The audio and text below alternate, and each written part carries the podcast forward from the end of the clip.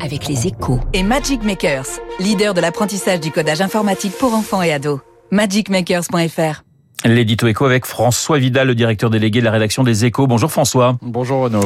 Les entreprises n'ont jamais autant recruté. 426 000 CDI ont été signés en, en avril, ce qui n'était plus arrivé depuis 2006, euh, après trois mois de guerre en Ukraine.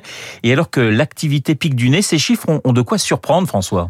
Oui, d'autant que si on y ajoute des CDD de plus d'un mois, ce sont plus de 800 000 embauches qui auront été conclues en avril. Or, dans le même temps, le nombre d'offres sur le site de Pôle emploi dépasse toujours largement le million, signe que les pénuries de main-d'œuvre euh, dont souffrent de nombreux secteurs ne sont pas prêts de disparaître.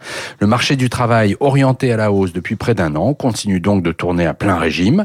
Résultat, alors que l'activité a progressé d'un peu moins de 1% depuis fin 2019, l'emploi, lui, est à plus 2. Comme si l'économie française, qui avait la réputation de ne créer de l'emploi qu'en période de forte croissance, pouvait désormais continuer à recruter, même quand l'activité est atone. François, qu'est-ce qui explique ce phénomène? Alors, deux facteurs euh, propres à la période que nous vivons. D'abord, un, les effets du chômage partiel mis en place lors de la pandémie ne sont pas complètement dissipés, ce qui signifie que plusieurs dizaines de milliers d'emplois sont encore maintenus à coût de subventions publiques. Deux, les activités de services plus gourmandes en main-d'œuvre ont redémarré plus fort que l'industrie après la crise. Mais cela ne suffit pas à expliquer l'ampleur du phénomène.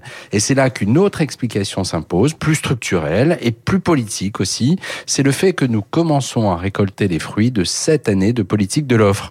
Depuis la mise en place du CICE, se sont succédés des baisses de charges, une simplification du code du travail, le plafonnement des indemnités prud'homales ou encore la réforme de l'apprentissage. Autant de mesures parfois mal comprises qui ont rendu l'embauche plus simple et moins coûteuse pour les entreprises et qui crédibilisent l'objectif du plein emploi que s'est fixé le nouveau gouvernement. L'édito économique de François Vidal comme chaque matin à 7h10 et à tout moment sur radioclassique.fr. Dans un instant, l'invité de l'économie, Guillaume Poitrinal, le cofondateur de Woodeum et WO2, ancien patron d'Unibail Randamco.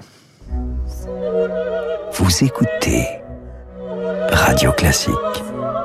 Avec la gestion Carmignac, donnez un temps d'avance à votre épargne.